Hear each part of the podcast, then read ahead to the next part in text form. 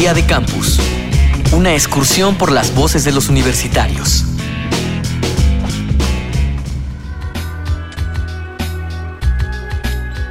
En México no han sido pocas las protestas de padres que reclaman a las escuelas el hecho de hablar de sexo con los estudiantes. Por otro lado, las campañas de información de enfermedades de transmisión sexual y embarazo adolescente han redoblado esfuerzos, pero las estadísticas indican que la incidencia en este tipo de problemas va también en aumento. Ahora queda identificar si la raíz del problema se encuentra en las aulas o es responsabilidad de cada hogar. ¿Tú crees que la educación sexual que brindan en tu país es suficiente y accesible? Bueno, te digo desde mi punto de vista y desde mi experiencia, por ejemplo, en el colegio, muy poco se habló de, educación sexual. Me acuerdo que en décimo grado tuvimos un profesor de biología que estaba como consciente del tema y hablaba un poco, pues cuando le tocaba, hablaba un poco de lo que era esta cuestión de la reproducción, reproducción humana el acto sexual y todo eso. Pero siento que no es suficiente, por ejemplo, a uno como alumno. Es accesible, de pronto si tú la buscas, hay muchas entidades que se encargan de instruirte en esto. Entonces, sí es accesible, pero no es suficiente como para los colegios, así como la quedan. Soy Juan Camilo Muñoz, estudiante de Ingeniería Eléctrica de la Universidad del Norte de la ciudad de Barranquilla. La verdad es que desconozco qué tanto ha cambiado, qué tanto ha mejorado o no este tema. No creo que sea suficiente con repartir preservativos. Creo que hay que hablar y decirle, estas son las consecuencias. Nadie te va a linchar por quedar embarazada siendo adolescente, pero ten en cuenta que tu vida va a cambiar te vas a tener que hacer responsable de otra vida, de otro ser humano por al menos 18 años.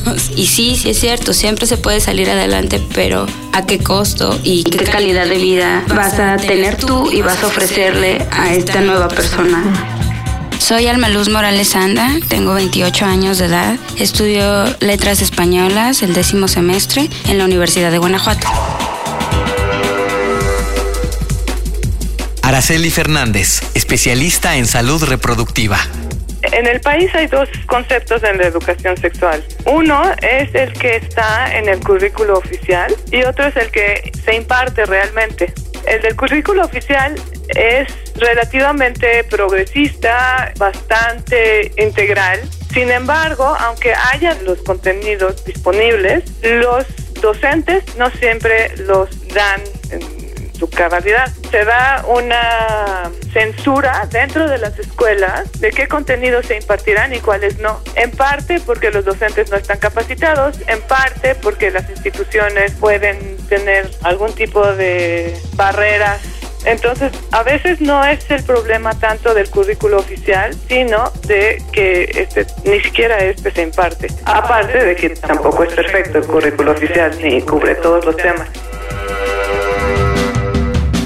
Pues al menos en mi caso, la educación sexual que yo recibí en la escuela sí fue eficiente y sí fue accesible. El único problema que yo al respecto es que es una educación, educación sexual que va orientada a lo heterosexual y hay personas a las cuales esa educación sexual no les es suficiente porque su orientación sexual es distinta. Entonces creo que se debería ampliar el tema de educación sexual porque nosotros los homosexuales terminamos explorando nuestra sexualidad de forma distinta a los demás porque no tenemos la información al respecto. Me llamo Emanuel, tengo 24 años y estoy en la Facultad de Arquitectura. Yo aquí en São Paulo, Brasil, eh, veo que tenemos muchos recursos disponibles. Por ejemplo, en el SUS, en el Sistema Público de Salud, tenemos pastillas para contracepción y muchos otros métodos. Y está accesible para todos. Aline de Andrade Lourenço, 27 anos, Universidade Estadual de Campinas. Faço enfermagem no Brasil. Araceli Fernández, doctora en salud pública. Me parece muy importante que se comprenda que la educación sexual no es nada más anatomía sexual, que debe hablarse de sexualidad en forma integral en términos de las relaciones humanas, en términos de lo que implica la sexualidad en nuestra vida diaria y no nada más en términos médicos. Día de Campus, una producción de la Unión de Universidades de América Latina y el Caribe y Radio UNAM, con la colaboración de la Universidad Uninorte de Colombia, la Universidad Nacional Autónoma de México, la Universidad de Guanajuato y la Universidad Estatal de Campinas en Brasil.